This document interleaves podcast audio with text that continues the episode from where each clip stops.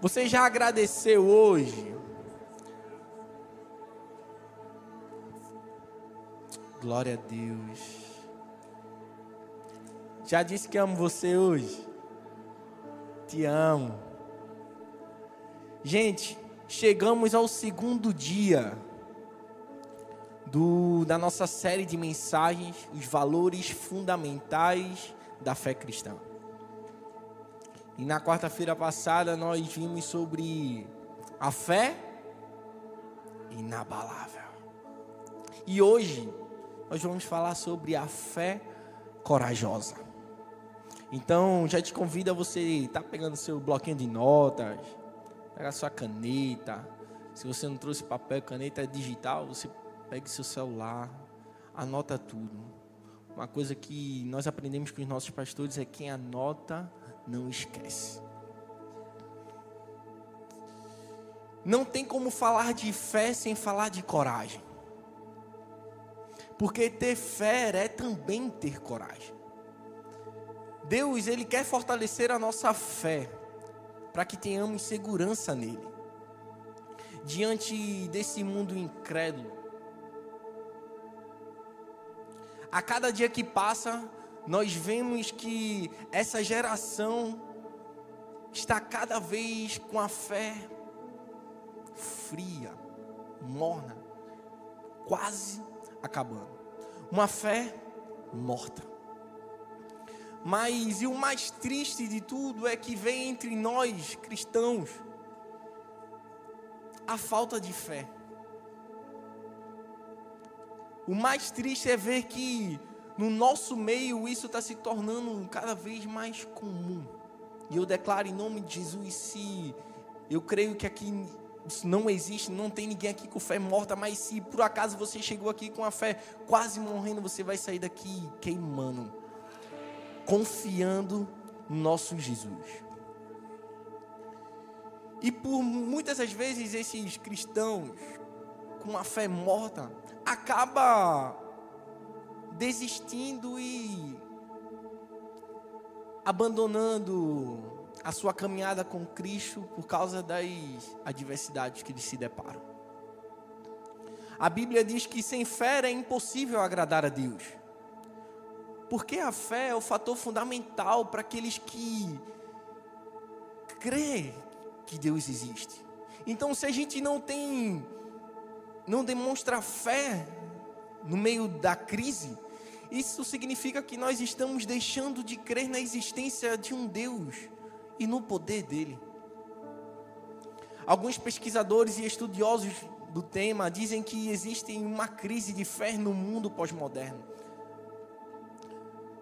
Essa crise de fé é um fenômeno silencioso que vem crescendo no mundo todo. E é principalmente entre os jovens. E esse tal fenômeno, ele vai afetar as próximas gerações. Num estudo feito na faculdade é, na Universidade Cristã do Arizona, nos Estados Unidos, entrevistou cerca de 600 pessoas. E dessas 600 pessoas de idade entre 20 e 37 anos, 27% delas disseram que são cristãos sem igreja. E quanto à fé, 41% deles responderam que não acreditam em Deus. Ou não sabe se realmente Deus existe. E quando foi perguntado a importância da fé em suas vidas, metade dos entrevistados disseram que não sabem a relevância da fé em suas vidas. E do total dos pesquisados, apenas 6% disseram que fundamentam a sua fé e a sua vida na palavra, na Bíblia.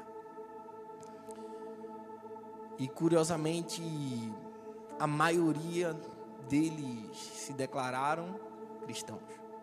O responsável pela pesquisa, George Barna, ele disse que para a maioria dos jovens adultos de hoje, a fé está baseada em si próprio.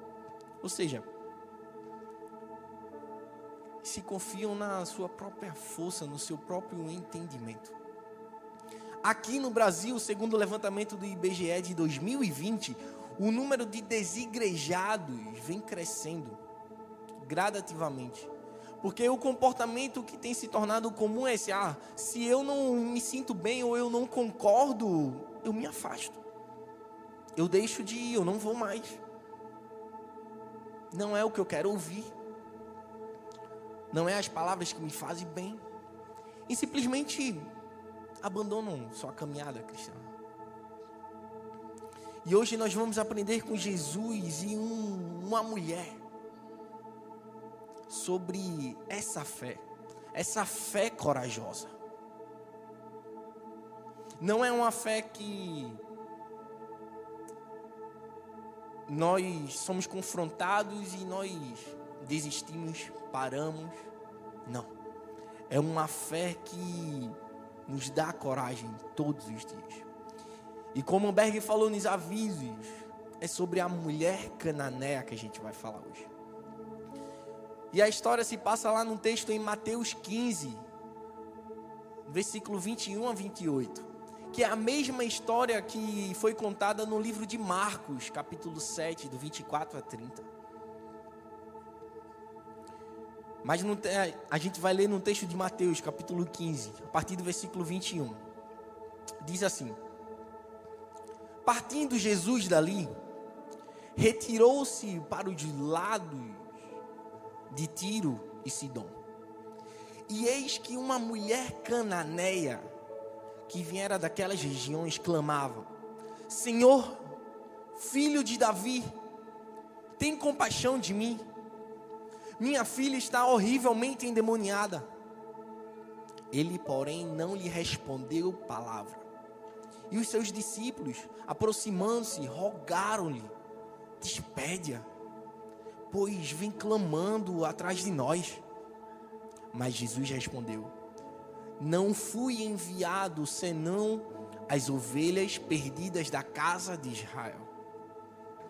Ela, porém, veio e o adorou, dizendo: Senhor, socorre-me.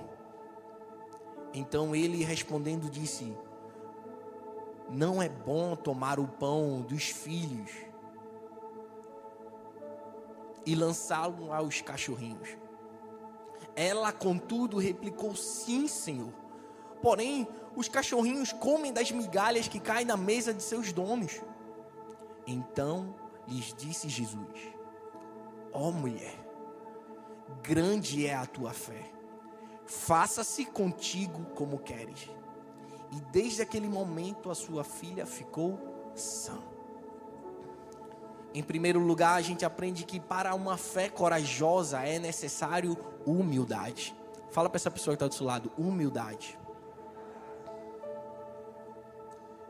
No versículo 22 a gente leu que eis que uma mulher cananeia que viera daquelas regiões clamava: Senhor, filho de Davi, tem compaixão de mim. Minha filha está horrivelmente endemoniada. Pode até parecer normal e até comum clamar a Jesus quando nós estamos enfrentando algum problema, é verdade ou não é? Quando a gente passa por algum um momento de medo ou alguma coisa, a primeira coisa que a gente ah, ai meu Jesus, é verdade ou não é? E apesar de parecer algo tão simples para uns, tem muitas pessoas que, por falta de fé, buscam ajuda de todos os lados. Apelam para todos os deuses pagãos, todas as religiões. Fazem voto, promessa. Mas quando a nossa fé está fundamentada em Jesus, é nele que nós cremos.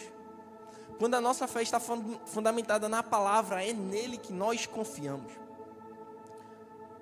Assim, o contexto de muitos que não conhecem Jesus, o contexto da mulher cananeia tornaria difícil a sua fé nele.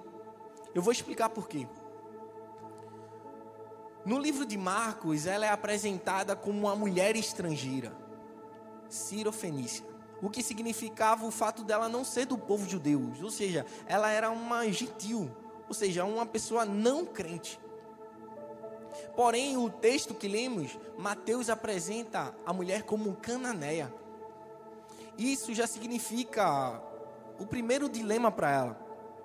O primeiro dilema que ela teve que enfrentar para ela ir até Jesus. Porque na Bíblia os cananeus são apresentados como um povo perverso, idólatra. Um povo que praticava é, ele, ab, ab, abomináveis situações em questão de diante do Senhor. Eles não temiam a Deus. Eles adoravam outros deuses. Práticas imorais eles tinham cultos com práticas de prostituição, sacrifício de crianças. Por isso, Deus os condenou à destruição, que está lá em Deuteronômio capítulo 7, se você for ler.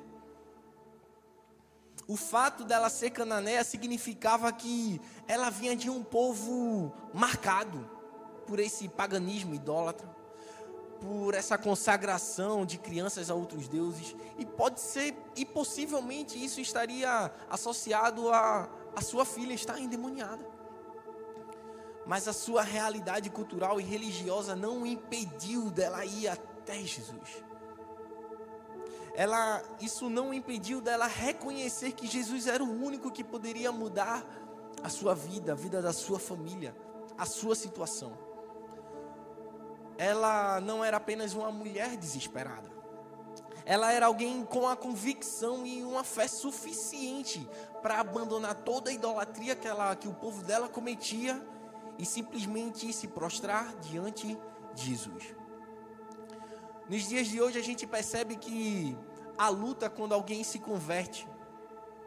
A primeira coisa que acontece é as pessoas que a conhecem, zomba, tira onda, diz que não vai dar dois dias, três dias. Naquela época era pior ainda. Ir até Jesus para pedir um milagre podia ser apenas uma condição de desespero, como muitos faziam. Um exemplo de desespero, de busca a Jesus, foi os dez leprosos, que fala lá em Lucas 17. Os dez leprosos eles foram curados, mas um voltou só para agradecer. Todos eles clamaram: Jesus, tem misericórdia de mim. Mas eles simplesmente clamaram por desespero. Jesus estava passando e eles clamaram: Jesus, tem misericórdia de mim.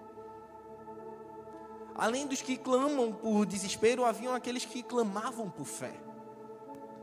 Esses eram os que verdadeiramente tinham fé de ir até Jesus.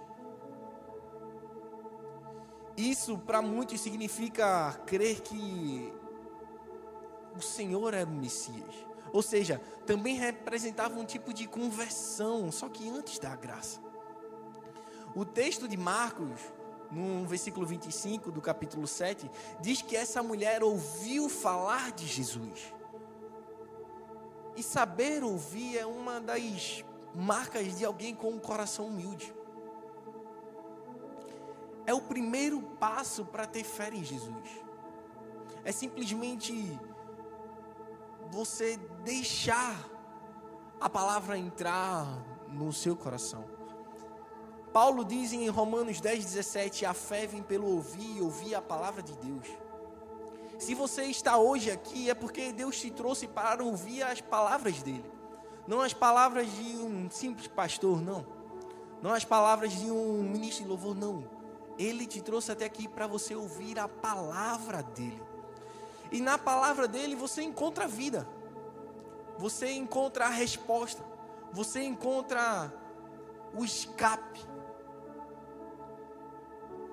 O que a mulher canané ouviu sobre Jesus foi o suficiente para ela abandonar todas as suas práticas idólatras todos os seus costumes, tudo o que nós temos ouvido nos nossos dias, o que nós estamos consumindo, como estamos gastando o nosso tempo, o que nós estamos alimentando os nossos olhos, nossos ouvidos, a que nós temos dado ouvido.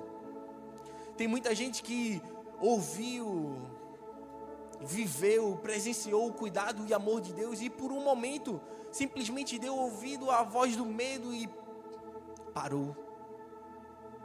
Talvez a voz dos críticos, a voz das pessoas que não têm Deus no coração. Ouviu a voz de religiosos sem Deus. E simplesmente parou na sua caminhada cristã. Por algum momento você está aqui hoje. Você simplesmente desistiu de buscar a Deus. Ou simplesmente não dar ouvido à voz dele. Ei, hoje é a noite em que você precisa e deve parar para ouvir a voz certa. Hoje é o dia de você ouvir a voz certa. Ouça Jesus falando com você onde quer que você esteja agora. Apesar de ser de outro povo, outra cultura, a mulher cananeia conhecia Jesus como poucos conheciam. Porque simplesmente ela clamou: Jesus, filho de Davi. Poucas pessoas chamaram Jesus de filho de Davi. Anjo Gabriel, lá em Lucas 1,32, quando ele anunciou para Maria a concepção de Jesus. O cego Bartimeu, lá em Lucas 18,38. Os dois cegos à beira do caminho, lá em Mateus 20, 30.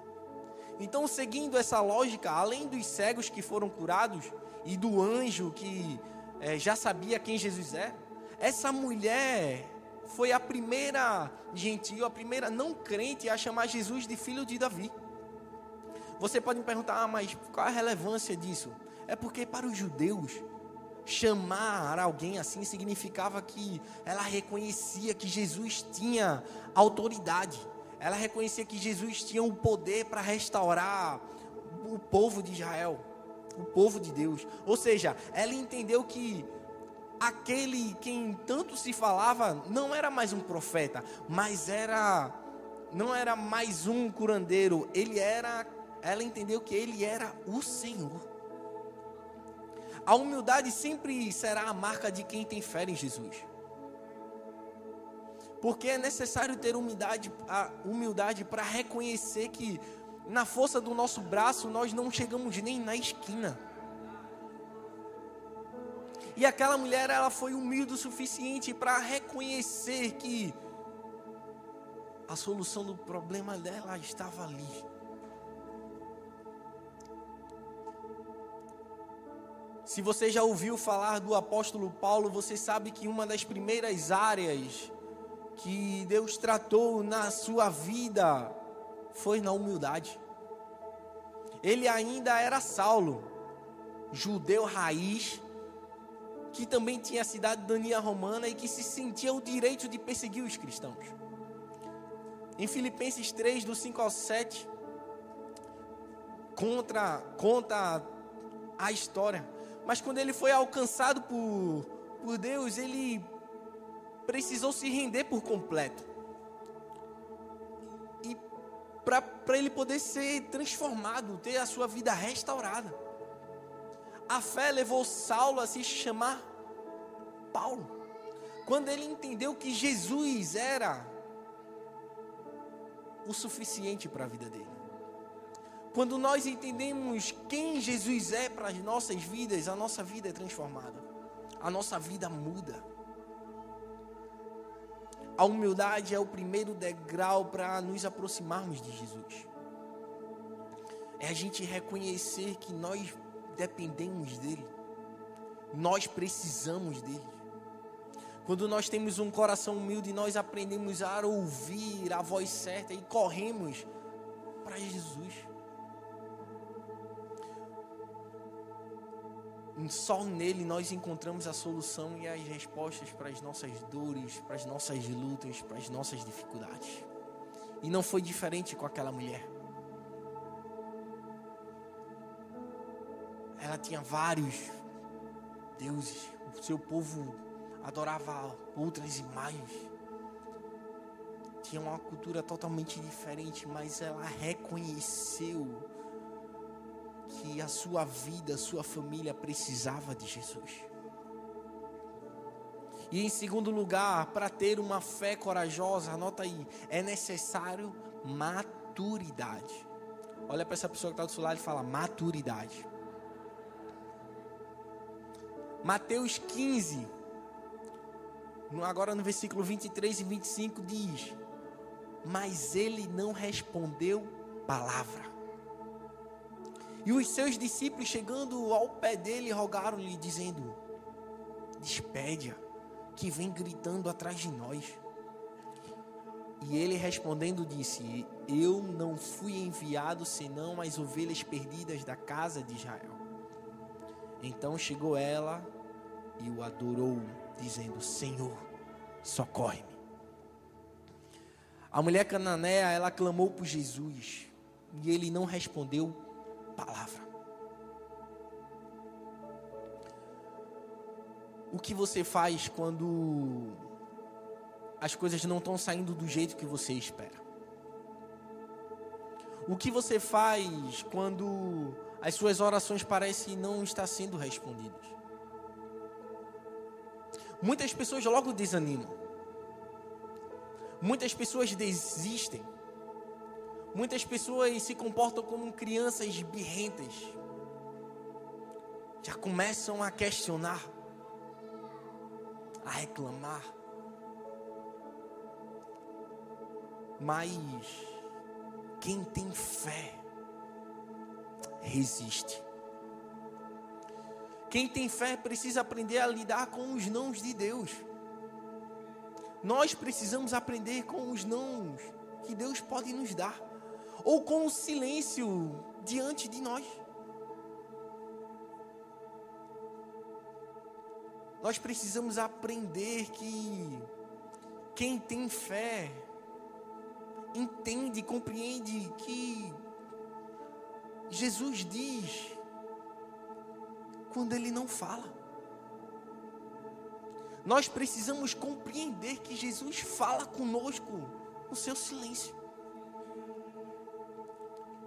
Mas que tipo de pessoa você tem sido? Talvez você possa ter entrado aqui como uma pessoa birrenta, revoltada, desanimada, incrédula.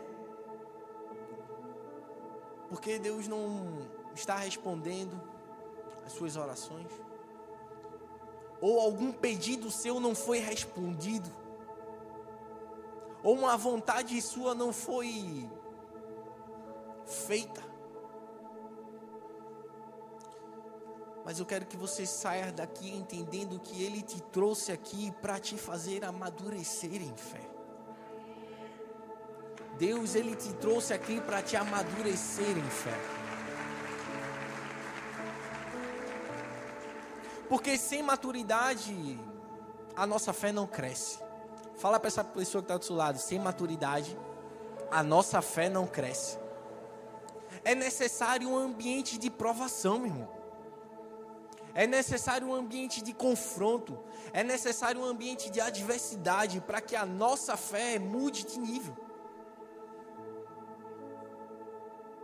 Quem cresce no conforto é bebê. Nós só chegamos a um nível de maturidade quando nós somos confrontados. Hoje muito se fala em um paralelo entre a geração raiz e a geração Nutella. Quem já ouviu essa? Ah, esse, essa é a geração Nutella, porque ah, eu sou do, da geração raiz tal. Aí começa essa brincadeira. Mas o fato é que nós estamos vendo surgir uma geração de pessoas que não consegue lidar com um não.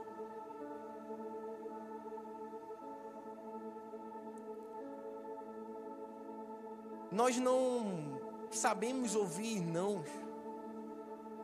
Eu sei que é ruim. Eu sei que nunca ouvir um não é pior ainda. Mas alguns nãos de Deus são necessários para fortalecer a nossa fé.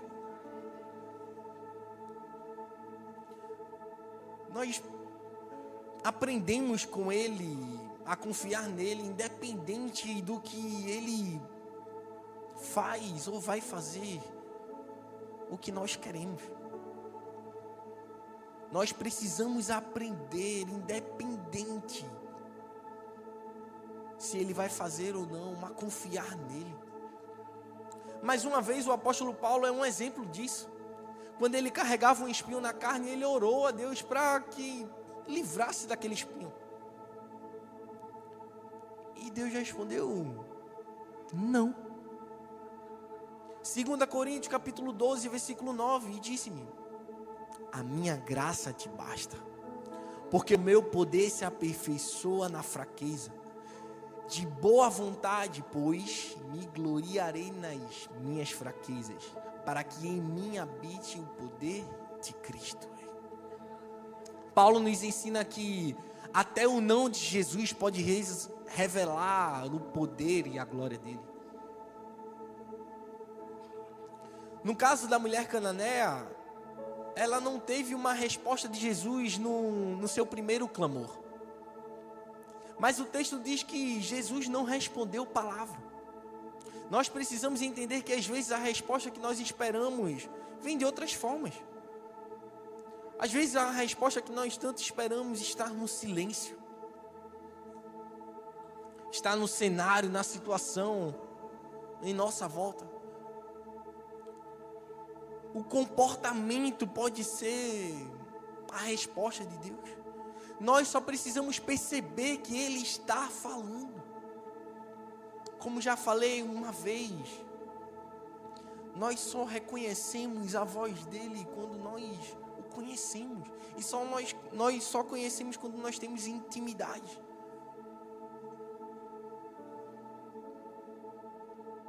Às vezes nós estamos orando, clamando, pedindo, querendo uma resposta mas condicionando a atender a nossa vontade.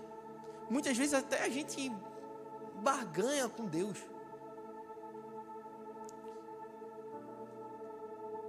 Tem gente, vou dar um exemplo, tem gente que pede a Deus bênçãos financeiras. Mas a resposta está tão óbvia. A resposta está em não fazer dívidas no cartão de crédito. Tem gente que é, pede a restauração no casamento. Mas a resposta está em ser a mudança para que algo mude no seu relacionamento. Tem gente pedindo para não cair em tentação, mas não está buscando a Deus, não está se alimentando da Sua palavra. A maturidade nos faz entender que tem coisas que Deus não responde porque nós já temos a resposta. A resposta está tão óbvia na nossa frente. Mas existem respostas e soluções de problemas que só Ele pode resolver. Como era o caso dessa mulher. Como era o caso da mulher cananeia. E ela teve a maturidade para entender que seu problema não era algo que ela poderia cons conseguiria resolver do seu jeito ou da forma dela. Não. Ela entendeu que só Jesus poderia ajudá-la. Mas muitas vezes nos falta essa maturidade para aceitar o não de Deus e continuar crendo que só Ele tem a resposta final. A Bíblia diz em Provérbios 16, no versículo 1: O coração do homem pode fazer planos, mas a resposta certa vem dos lábios do Senhor. Com fé nós sonhamos, nós planejamos, e com mais fé, nós cremos que Deus é quem faz acontecer segundo a sua vontade. Mas perceba que a mulher chega clamando: Jesus, filho de Davi, tem misericórdia de mim. E Jesus não responde nenhuma palavra. Aí os discípulos pedem para para Jesus a despedi-la. E Jesus responde que veio senão para as ovelhas de Israel. E em seguida ele, ela muda o clamor e diz: Senhor, socorre-me. Quando os discípulos pedem para despedi-lo, não está sendo num tom para pedir para que ela fosse embora, não, mas um tom de pedindo: Jesus, atende logo o clamor dela que vem aí, atrás da gente clamando. E aí vem a segunda prova de maturidade dessa mulher. Pois Jesus dá outra negativa, dizendo que veio apenas para os judeus. A nossa mentalidade nos leva a achar que Jesus estava simplesmente desdenhando ignorando. Mas na verdade o que Jesus estava fazendo com ela era fazer com que ela revelasse a verdadeira motivação do seu coração. O silêncio, o não, vezes é para revelar a intenção do nosso coração. Algumas portas se fecham alguma situação negativa acontece nas nossas vidas, para que no nosso coração seja revelada a nossa fé em Cristo. E quando ela chega clamando por filho de Davi, ela está falando algo que só os judeus falavam. Era uma expressão de adoração ela chegou falando bonito, mas Jesus queria que ela expressasse verdadeiramente o seu desejo, a sua adoração. E quando ela diz: Senhor, socorre-me, ela expressa, ela se expõe diante dele. É como se ela reconhecesse que diante de todos os deuses e profetas que ela adorava, Jesus era o único e suficiente. Jesus era o único e o verdadeiro. Só uma fé madura nos leva a nos colocar diante de Deus com o coração quebrantado, com a postura certa.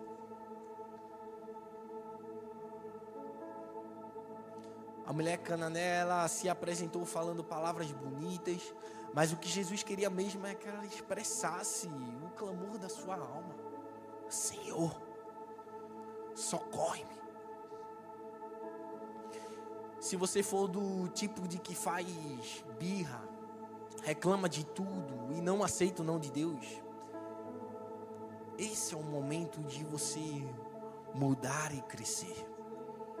Chegou o tempo da gente amadurecer, entender que a nossa fé pode nos levar a coisas maiores, a viver coisas maiores em Deus. Jesus não está voltando para buscar a daminha de honra, não. Ele está vindo para buscar a sua noiva. Deus.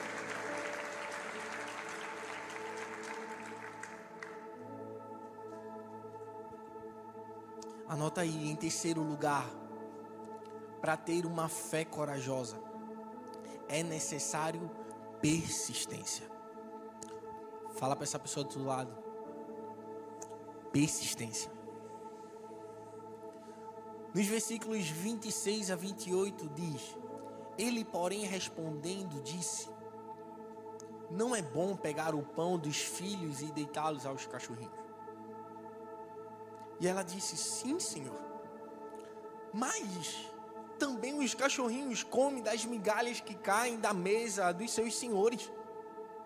Então Jesus respondeu e disse-lhe: Ó oh, mulher, grande é a tua fé. Seja isso feito para contigo como tu desejas. E desde aquela hora, a sua filha ficou sã.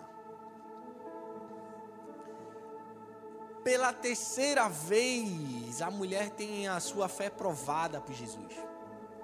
A primeira, Jesus não responde.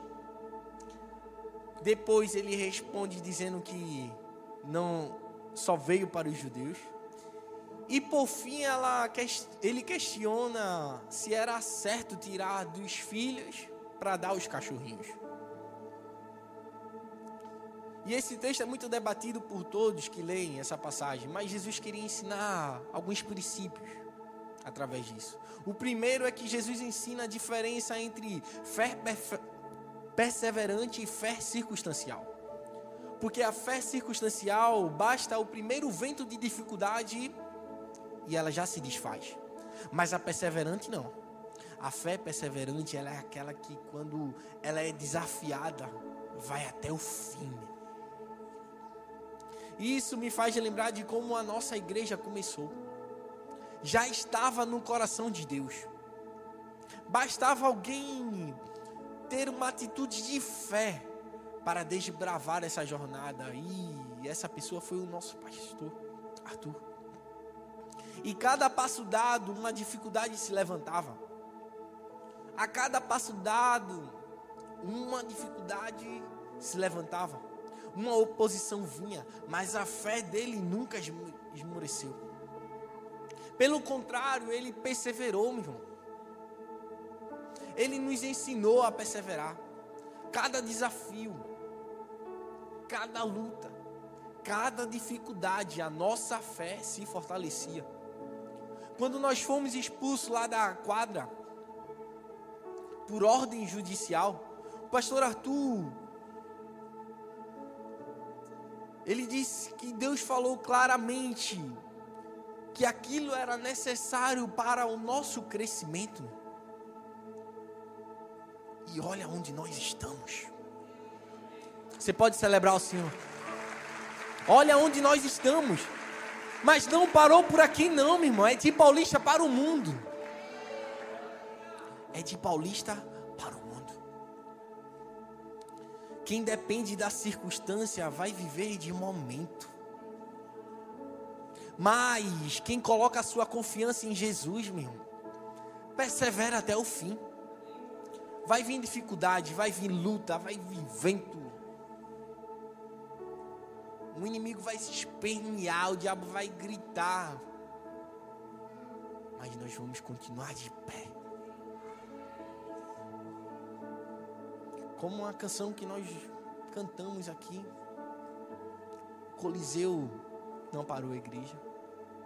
Os leões não pararam a igreja. Ninguém pode parar a igreja do Senhor.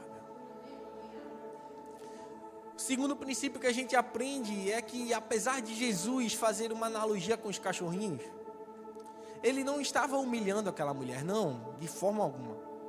Ele estava falando de uma forma que todos pudessem entender o que ele estava querendo ensinar. Jesus, ele quer que a gente entenda que fé não é um sentimento, não. A fé precisa se manifestar em nossas atitudes.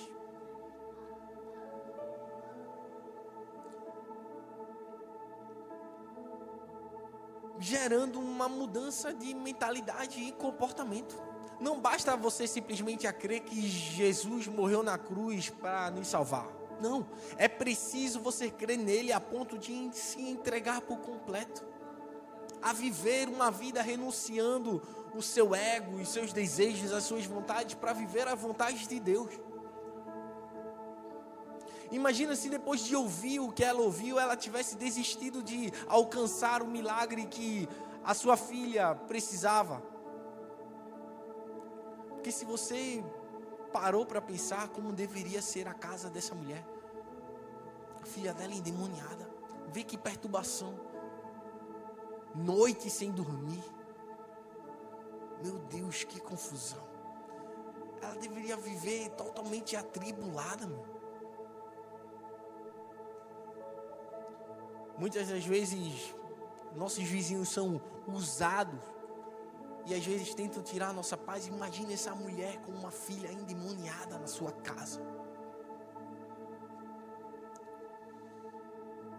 Uma coisa é a gente sofrer, mas quando se trata de alguém sofrendo e seja o nosso filho, meu Deus, só quem é pai e mãe sabe aqui quantas vezes a gente tenta se colocar no lugar dos nossos filhos quando eles estão doentes, com febre, molinho sem querer comer.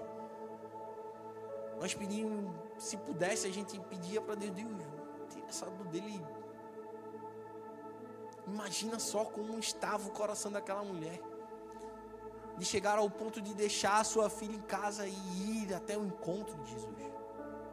Porque essa mulher, essa mãe, ela sabia do tipo de cura que a sua filha precisava. Ela sabia que a sua filha precisava de libertação. E o único que poderia era Jesus. Ela reconheceu que só Jesus podia fazer.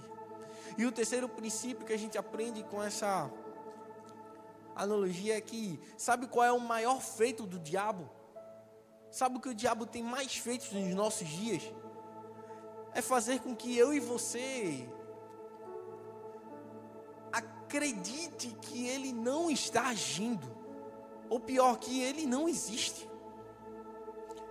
Eu lembro que um, alguns tempos atrás, os crentes atribuíam tudo ao diabo. Ou seja, se está doente, é ataque do diabo. Quando na verdade a pessoa não cuidava da saúde, né? Mas a gente atribuía qualquer dificuldade, qualquer coisa ao diabo. O diabo está falando, foi o diabo. Tá depressiva, é demônio. Não se considerava os outros fatores que podiam levar a pessoa à depressão, como traumas, sobrecarga, falta de vitaminas no corpo.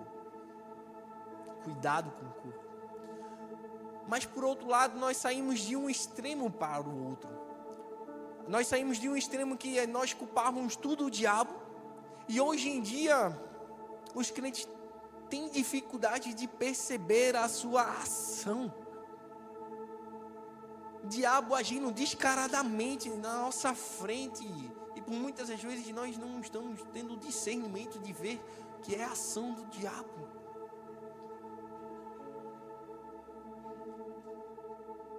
Quantos de nós estamos dispersos diante de uma guerra espiritual contra o inferno?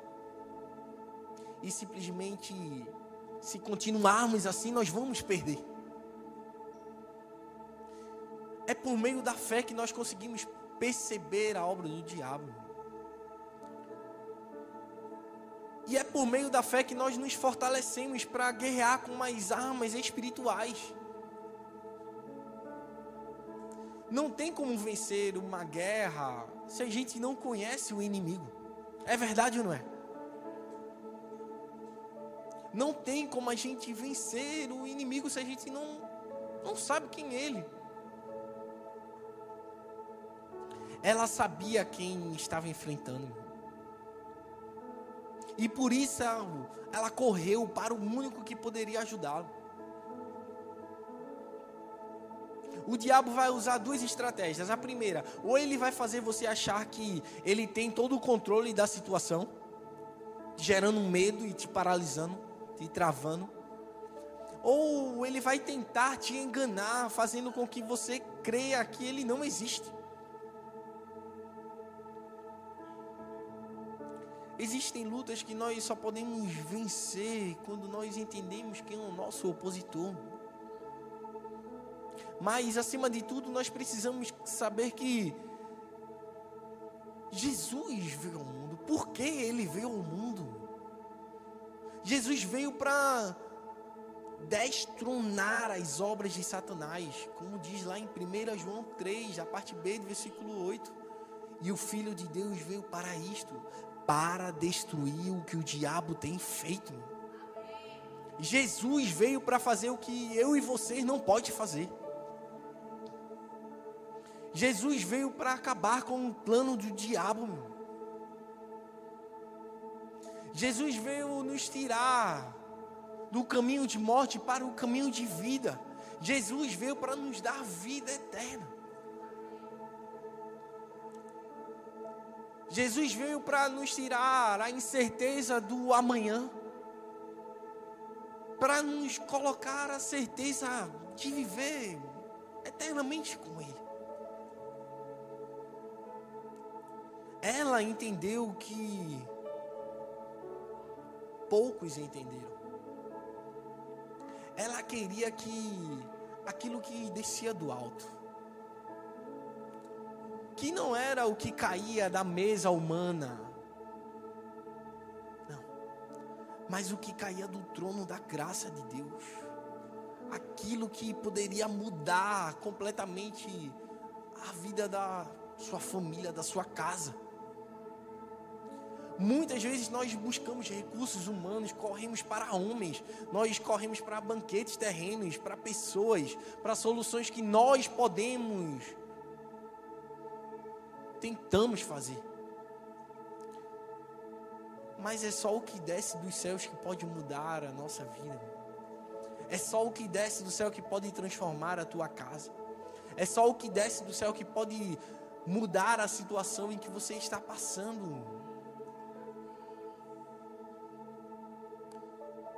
Por fim, Jesus respondeu a ela com grande admiração: Ó oh, mulher, grande a tua fé.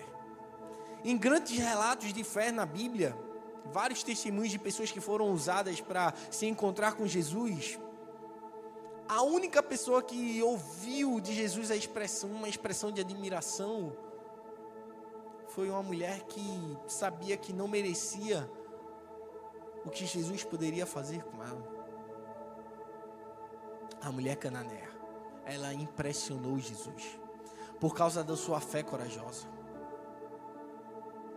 E a minha pergunta nessa noite, o que Jesus diria sobre a sua fé hoje? E se Jesus provasse a sua fé dizendo não, antes de um sim,